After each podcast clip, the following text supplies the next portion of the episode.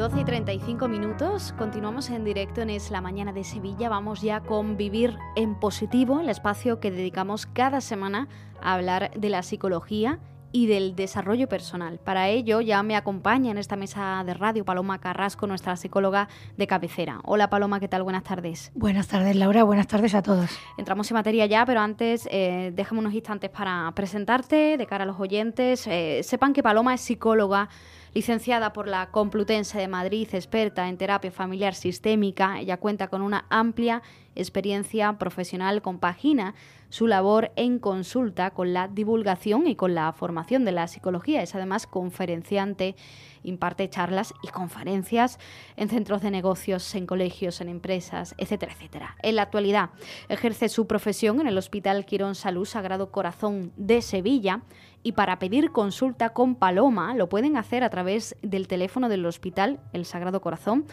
Es el 954 93 76 76 954 93 76 76 o bien contactar con Paloma directamente a través eh, de su página web palomacarrasco.com. Ahí van a encontrar ustedes una dirección de correo electrónico que es contacto arroba palomacarrasco.com. Y les recuerdo también que Paloma eh, continúa ofreciendo sesiones online por si nos escuchan ustedes desde cualquier parte del mundo. Bueno, Paloma, hechas las presentaciones, entramos en materia. Si te parece, hay mucho que abordar hoy también, como cada miércoles. Vamos a hablar hoy del llamado síndrome del niño rico. ¿Esto qué es exactamente? Bueno, estos son términos nuevos. El ser humano no sé qué le pasa, que se cansa de la terminología y va sacando nombre a todo. Hmm. y a veces rebautiza ¿no? cosas. Em, bueno, es un síndrome que no es clínico, o sea, quiero decir, no está recogido en un libro de diagnóstico, no tiene una validez de diagnóstica o clínica, pero era la manera o es la manera en la que recoger una serie de, pues, de síntomas, de manifestaciones, de conducta que se ven cada vez más en, pues en los niños y, que tiene mucho que ver con la forma de, educación recibida. Esto nos lleva a hacernos una pregunta, ¿no? Que si estamos educando bien a nuestros hijos, ¿no? Porque si aparece este síndrome es porque algo bien no estamos haciendo, ¿no? Bueno, a ver, el síndrome en general, o sea, de lo que estamos hablando bajo el síndrome, el mm. síndrome en realidad existió toda la vida, ¿no? Eh, antes a lo mejor se llamaba más niño mimado o niño consentido, ¿no? Lo que hemos escuchado toda la vida, ¿no? Y que muchos seguimos diciendo, ¿no? Cuando vemos un comportamiento de un niño que no nos gusta, ¿no? Es que este niño está mimado, está consentido, ¿no? Sí, lo que pasa es que es verdad que como todo, como, toda, como toda categoría personal eh, de la que estoy en general en contra, al final o sea, hace un estigma sobre una persona. Es decir, cuando yo recuerdo cuando era pequeña, hmm. se, se pensaba que el niño mimado era o el que era hijo único, no todos los hijos únicos son hijos mimados. Em, el que tenía padres divorciados, porque por aquel entonces, cuando yo era pequeña, no había tantos. Y entonces, bueno, em, ya te lo explicaban un poco así, claro, porque el padre compensa la separación, mm. al final le da más cosas de las que necesita y sus niños son muy caprichosos, muy mimados. Em, entonces parecía como que había una única causa de eso, ¿no? O bueno, niños que sus padres eran millonarios y que estaban constantemente regalándoles demasiadas cosas, ¿no? Bueno, esto es un tema más complejo de lo que parece y es verdad que es más común, pero porque hay dos factores que están eh, objetivamente increciendo en nuestros días eh, y que tenemos que ser conscientes para darnos cuenta de esto, que es que cada vez estamos, eh, o sea, el tipo de ritmo que llevamos en esta sociedad, los que somos padres y los, demás también, pero en general es más acelerado, hmm. tiende muchísimo a a querer hacer muchas cosas, tiende muchísimo a confundir el éxito con eh, hacer muy, muy bien, ¿no? desempeñar, eh, focalizarte mucho en el trabajo, eh, con querer hacer muchas cosas. Mis hijos tienen que hacer muchas cosas, tienen que estar apuntados en muchas clases, tenemos que hacer muchos viajes, ¿no? y entonces, bueno, eso por un lado, ¿no? Entonces, son, somos padres, y me voy a incluir, porque yo creo que un poco de esto podemos pecar todos no es la generalidad mm, en las casas que a lo mejor intentamos que eso no pase, pero bueno, en un determinado momento que en este libre de pecado que tire la primera piedra. Entonces, por un lado, eh, padres y madres eh, más cansados de la cuenta, más agotados, eh, que hacemos demasiadas cosas y que llegamos al final del día muy agotados y que, y que vemos poco a nuestros hijos, ¿vale? Compartimos poco espacio vital con ellos. Y por otro lado, el otro pilar, yo creo que se, que se fundamenta, es que realmente y objetivamente, y que niegue esto me parece que, que realmente, bueno, pues no, no está viendo mucho las noticias y, en general el mundo lo que pasa es que estamos en una sociedad cada vez más materialista. Entonces ahora, igual que antes, pues comprarse una prenda de ropa, pues tenía que obedecer, además de una necesidad, pues la ropa a lo mejor era más cara, el hecho de que sea más barata, de que tú puedas acceder eh, a, muchísimo mercado, eh, pues baratísimo a la hora de tener, pues bueno, no, no nos mentamos, hace que en vez de cinco camisetas, pues podamos tener 15. Hmm. Y es que me he gastado lo mismo, ya bueno, pero es que a lo mejor 15 es mucho o no, no. Entonces, en vez de valorar y discernir un poco mejor qué necesito, qué no necesito, qué uso, qué no uso, pues resulta que es que acumulamos todos mucho, ¿no? Se sabe, se sabe por el tema de la basura, se sabe por el tema de la ecología, ahora se empieza a llevar mucho lo de la ecología sostenible, ha tenido que venir Maricondo, ¿no? Se llama la del método de, mm. menos es más, para decirnos que en las casas en general pues deberíamos tener menos cosas porque se vive mejor. Eh, ha tenido que venir esta mujer a decir que cuando compremos algo de decoración deberíamos tener la premisa de sacar algo antes de meter algo nuevo. Bueno, pues es que estamos en una sociedad cada vez más materialista y acumuladora, ¿no? Hmm. lo digo porque hay que entonarme a culpa en general, ¿no? Y yo creo que es lo que hay, el fundamento que está debajo. Entonces, ¿estamos educando mal? Bueno, todos los padres intentamos educar bien. Yo todavía no he conocido un padre que quiera lo peor para sus hijos. Todos queremos lo mejor. Pero, pues eso, lo que he dicho muchas veces, la educación es cansada y requiere que no estemos tan cansados para poder hacerlo medianamente bien. Paloma, ¿tú crees que mm, este síndrome del síndrome del niño rico, como ponen eh, el nombre se llama síndrome del niño rico, esto afecta puede, o puede afectar a todas las familias o afecta más entre las familias de un alto nivel adquisitivo? Bueno, en teoría, y parece que además está bastante demostrado, no tiene mucho que ver con el poder adquisitivo. Entre otras cosas por lo que he dicho, como ahora puedes adquirir un montón mm. de cosas que relativamente son baratas, ¿no? Eh, desde los juguetes, o sea, que el precio de las cosas, aunque esté subiendo todo, ha cambiado mucho. O sea, no tú puedes acceder a, muchísimas cosas y comprarle muchas cosas que son muy baratas y no haberte gastado mucho. Eh, y por supuesto, no estamos hablando de niños que tienen cosas de alta gama, porque entonces estaríamos hablando de familias con poder adquisitivo mm. alto. Tiene más que ver con, con dos cosas importantes que, que, que puede ocurrir en cualquier familia, ¿vale? Que es querer darle al niño todo lo que te pide, de tal manera que además se convierte en una especie de satisfacción o incluso calma. O sea, el niño me está pidiendo gusanito y, madre mía, no tengo tiempo para que el niño se calle hmm. y tengo que seguir haciendo otra cosa y se los doy. Uno, gusanito es barato, ¿no? Eh, no, no, confundamos con lo del poder adquisitivo, porque si no parece que es que el niño rico es el que tiene un iPhone, que los hay, que los tienen, o que tiene 800 millones de cosas, ¿no? Que son caras, eh, o capricho caro, no. Eh, es una manera de que yo al final acabo dándole atención a mi hijo en forma de cosas. Y entonces estoy comprando a mi hijo, entre comillas, ¿no? Entonces hmm. le voy dando cosas, dando cosas, y el niño aprende por inercia a que realmente es una manera de satisfacerse. Al final no deja de ser un poco vicio también para el niño, ¿no? O sea, quiero esto, quiero esto, y necesito esto. Y yo te lo doy, y lo hago una y otra vez, de manera que a partir de ahora yo ya automáticamente desarrollo en mí un mecanismo que hace que si estoy sufriendo porque necesito una cosa, la única posibilidad que tengo para dejar de sufrir es obtenerla. ¿Estamos hablando siempre de algo material o no tiene por qué? ¿O pueden ser eh, también otro tipo de, actos o de, o de, situaciones, me refiero? Bueno, en general se habla de cosas materiales comer eh, mm, pizza esta noche y al final pues los padres ceden y dicen, venga, pues vamos a comer pizza esta noche. Vale, buen apunte, ¿no? O sea, cuando yo hablo de materia, por lo menos en la consulta, no hablo de cosas que, que se compran, que son objetos, sino que tienen delimitación, ¿vale? O sea, el amor no es material, eh, la conversación no es material, sin embargo, efectivamente, la comida es material o ir al cine es material, o sea, no solo es comprarle cosas o chismes, que se dice mucho, ¿no? Mm, También. Mm. Eh, un buen apunte el que has hecho para que lo, nos entendamos todos. Eh, pero al final lo material me refiero a algo definido que además se acaba, que es finito y por lo tanto deja enseguida la sensación de ya se ha pasado. ¿No? O sea, todos no, todos, vamos, yo diría que todo el mundo ha sido caprichoso en algo. Mm. Si tú te crees que te hace una ilusión increíble comprarte un coche nuevo, y de hecho puedes pasar un año pensando en tu coche mm. y por fin lo tienes y estás muy contento. Pero pasan dos meses y te has dado cuenta que, bueno, que tampoco es para tanto. Mm. Porque es que el ser humano tiene dentro de sí una ansia que, que, está llamado a lo infinito, o sea, que no la calma nada material. Eh, y por eso el problema de los padres que al final tienden a darle muchas cosas a su hijo es que se convierte en una manera de comunicarse con sus hijos. ¿Qué quieres? ¿Qué no quieres? ¿Qué necesitas? Venga, vale, pum, pum. Y al final, uno de los problemas fundamentales por los que se causa un daño en el niño con este síndrome es que está sustituyendo esa manera de dar, esa donación o esa entrega que el padre está haciendo a su hijo, eh, creyendo por supuesto que es buena, al final viene a sustituir cosas que son mucho más importantes y que ya no se las doy.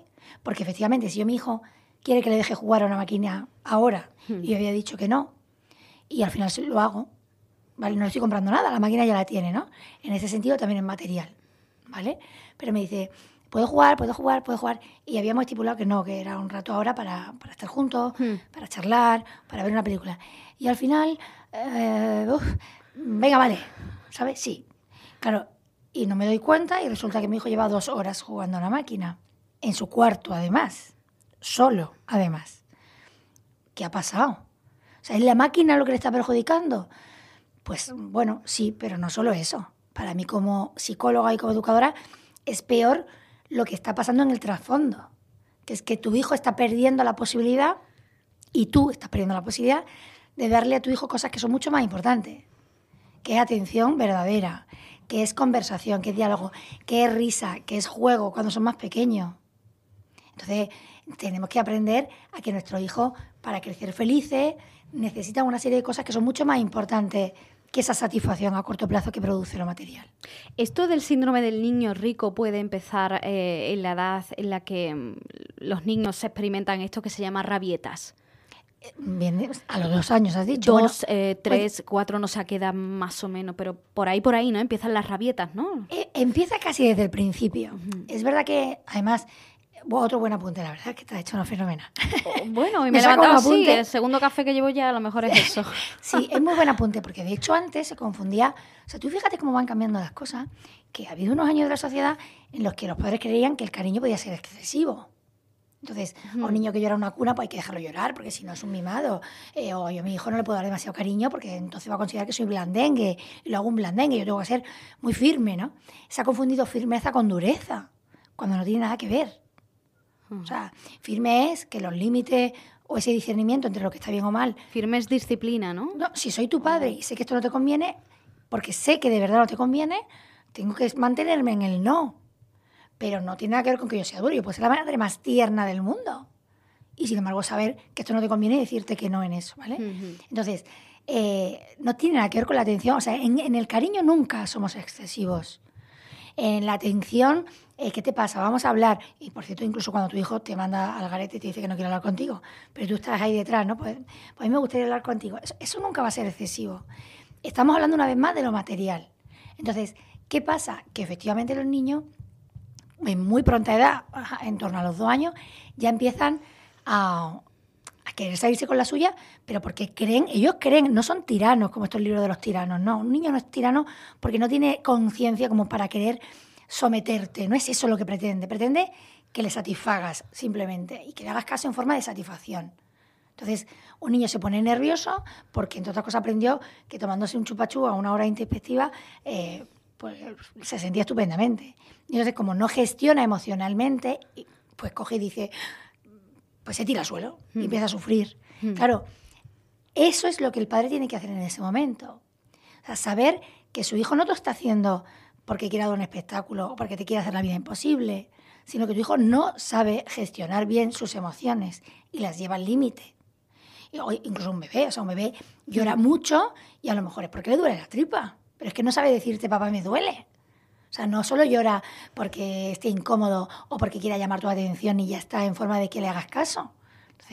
¿Y cómo se gestiona eso por parte de los padres? Ese momento de la rabieta o, cuando a lo mejor son más adultos y te, y te, piden eso, ¿no? De no quiero estar aquí, quiero estar en la habitación jugando al videojuego, por ejemplo, ¿no? Que es otro ejemplo que has dicho tú. Ese es el punto más interesante del síndrome del niño rico. Que en vez de mirar a los niños, miremos a los padres. Yo además que en terapia familiar, o sea, yo los pacientes, los que me escuchen, que me conocen un poco más, lo saben. Yo intento un niño menor de 6, 7 años, de hecho casi ni pasa, que no pase por, consulta, como mucho, lo veo una única vez para ver cómo es. Pero con quien hay que trabajar es con los padres. o por lo menos a mí me lo parece así. ¿Por qué? Porque el que tiene que saber gestionar su inteligencia emocional, su regulación emocional, él, somos los padres, los adultos somos nosotros. Claro, si tú te pones histérico, porque entre otras cosas estás agotado, sin culpabilidad, que nadie se sienta mal por lo que estoy diciendo. Puede ser por inmadurez, puede ser por agotamiento o puede ser porque a ti nunca te lo han enseñado. Entonces, si a ti te pone histérico, que tu hijo se ponga histérico, pues claramente vas a acabar metiendo la pata. Si a ti te pone, si te agota psicológicamente que el niño llore o que te despierte, pues vas a tender a hacer cualquier cosa con tal de que no pase eso o con tal de que pare. Hmm.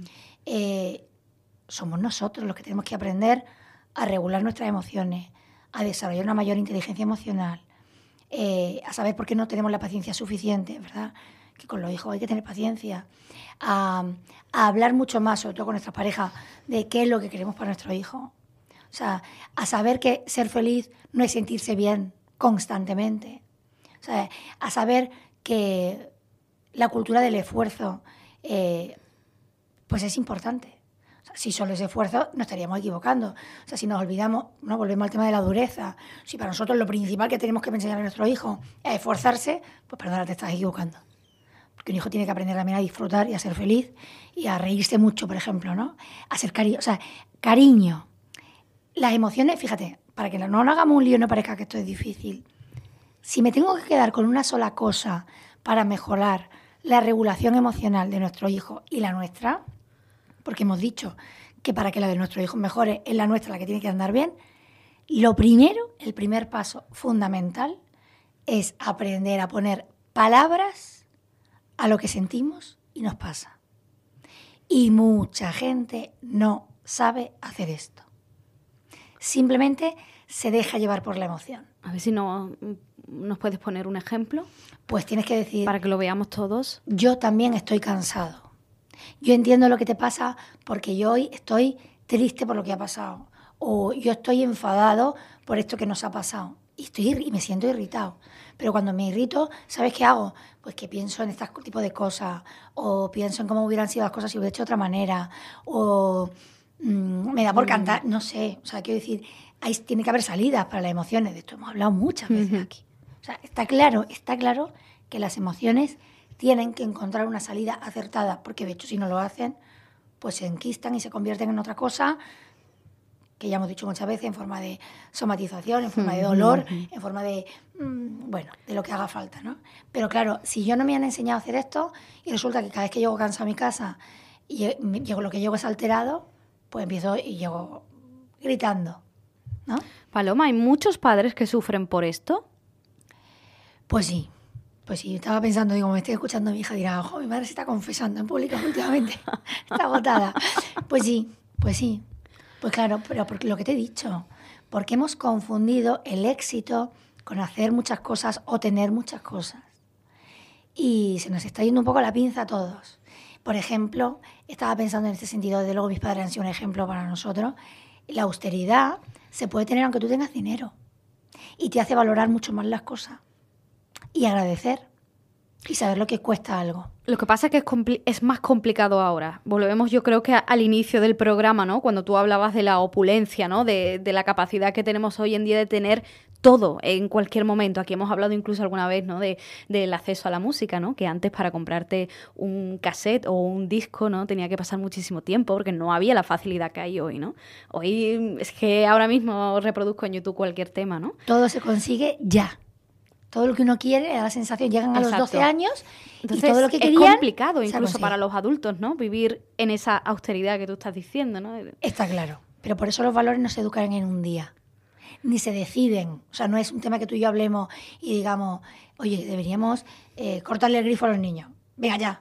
No, esto tiene que ver con, una, con un goteo, con una manera de educar de día a día que a veces nos sale bien y otras veces nos sale mal.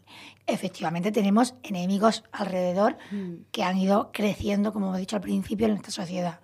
Entonces, nuestros hijos están muy acostumbrados no solo a que le demos cosas, sino a ellos mismos, a través de un ordenador, una pantalla, conseguir lo que quieren ya. Y luego también a frivolizarse más. O sea, eh, aquí entrarían redes sociales, postureo, eh, Instagram. O sea, si, ¿no? si yo me estoy contaminando constantemente de que se de que como que parece más feliz alguien que parece que es perfecto, pues yo tiendo a querer eso. Lo que pasa, que se nos olvida decir, que tenemos que acordarnos de que no hacerlo bien o no intentar hacerlo bien, al final lo que estamos haciendo es sufrir a nuestro hijo, porque esto no es tontería. O sea, se nos ha olvidado que no estamos hablando de que un niño consentido simplemente es un rollo, iba a decir un taco, un rollo de aguantar, hmm. que lo es, ¿no? Y que suele ser más petardo, ¿no? Más pesado. No, no, es que al final eh, eh, estamos mm, creando un corazón y una manera de ser por dentro muy, muy débil, muy frágil, que encima para colmo le posiciona mal respecto a las habilidades sociales, respecto al otro. ¿En qué sentido eso? Claro, si yo he aprendido que las cosas tienen que ser como yo quiero, pues cuando yo empiezo a relacionarme contigo, eh, quiero que me hagas caso a lo que yo he dicho. Pero es que además si no me lo haces, lo voy a interpretar como un rechazo. O incluso puedo aprender a usar y cosificar a las personas. Si me, si me sirves, te quiero, pero si no me sirves, no te quiero. Entonces, esto, quiero decir, esto es importante. Lo digo porque quizá hemos empezado, como siempre te ponemos este tono, mm, pareciendo que es poca cosa. No, esto es importante. Y de hecho, si llega a la consulta, eh, es porque son niños que acaban sufriendo. Y los padres también sufrimos, porque además llega un momento que ya no sabes qué más puedes hacer. Entonces tienes que volver al origen. Fíjate, eh, Laura, en la consulta a veces, cuando salen estos temas, una de las cosas que siempre trabajo en terapia familiar y me sorprende la cantidad de veces que la gente se sorprende porque no, no lo hacen, o sea, realmente no lo hacían y dicen, ah, sí, esto es importante, bueno, pues lo vamos a empezar a hacer y lo empiezan a hacer. Es que les pregunto si, si comen o cenan juntos. O sea, estamos en una sociedad tan mm. individualista que al final lo vemos súper excepcional lo de comer juntos. Porque entre otras cosas es mucho más fácil que a partir de cierta edad bueno, un niño quiere una cosa, se la hace, eh, llega una hora y se la hacen, yo no te voy a esperar a ti, o sea, yo te voy a esperar a ti yo tengo hambre como ya, ¿no? Entonces, como tengo hambre como ya, tú ya luego comes y comes, pues, ¿no? cualquier cosa, lo que pille. Entonces, claro, mm, esto que, que, bueno, que es muy antiguo, ¿no? Pero que de toda la vida, mm. que es tener que esperarse y tener que comerte lo que te han puesto delante, te guste más, te guste menos, pues ayuda al crecimiento. Y, por supuesto, el espacio compartido. O sea, vamos a tenemos que hablar.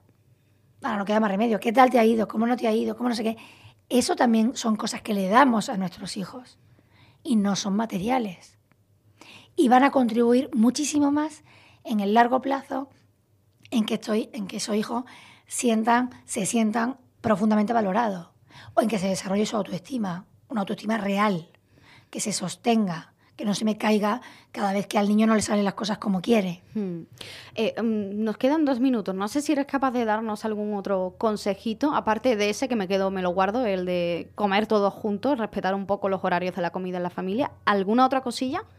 Pues mira, yo creo que sería bueno que pensemos, si se hace ya así y si no se hace, pues empezar a hacerlo, que, que, los niños, aunque manejen, por ejemplo, dinero, porque se tiene una paga o porque tú tienes los abuelos que les van dando dinero, antes de tomar decisiones, por ejemplo, materiales o económicas, por deferencia, siempre la consulten con los padres. Porque si no vas a empezar a escuchar esto de, es mi dinero, es que es mi dinero. Bueno, es que tu dinero no es tu... O sea, mientras sea hmm. pequeño y vivas en casa, eh, tengo yo que discernir un poco en si es buena idea o no. Entre otras cosas, se, se forzará o se reforzará ese vínculo también de confianza. De papá, ¿qué piensas sobre esto? Se me está ocurriendo que me gustaría comprarme unos cascos nuevos. Eh, me los compro. Hmm. Vale, entonces, por ejemplo, ese. No, habría muchos más, pero me quedo con ese porque en muchas casas, con el tema de las pagas, los hijos creen que independencia es poder hacer lo que uno quiere. Y la libertad de las personas eh, tiene que ser adecuada a tu edad. O sea, hay una edad en la que tú no, no eres capaz de decidir bien.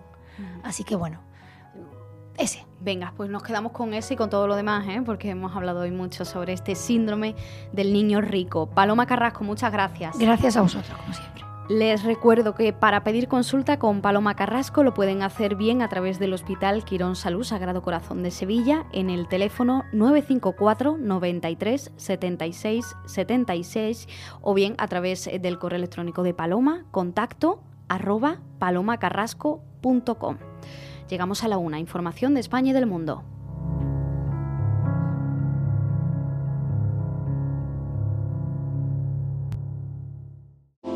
Una ayuda de 200 euros para los hogares que más lo necesitan. Consulta los requisitos en la web de la agencia tributaria y pídela ya con clave o certificado digital. El plazo termina el 30 de septiembre. Gobierno de España.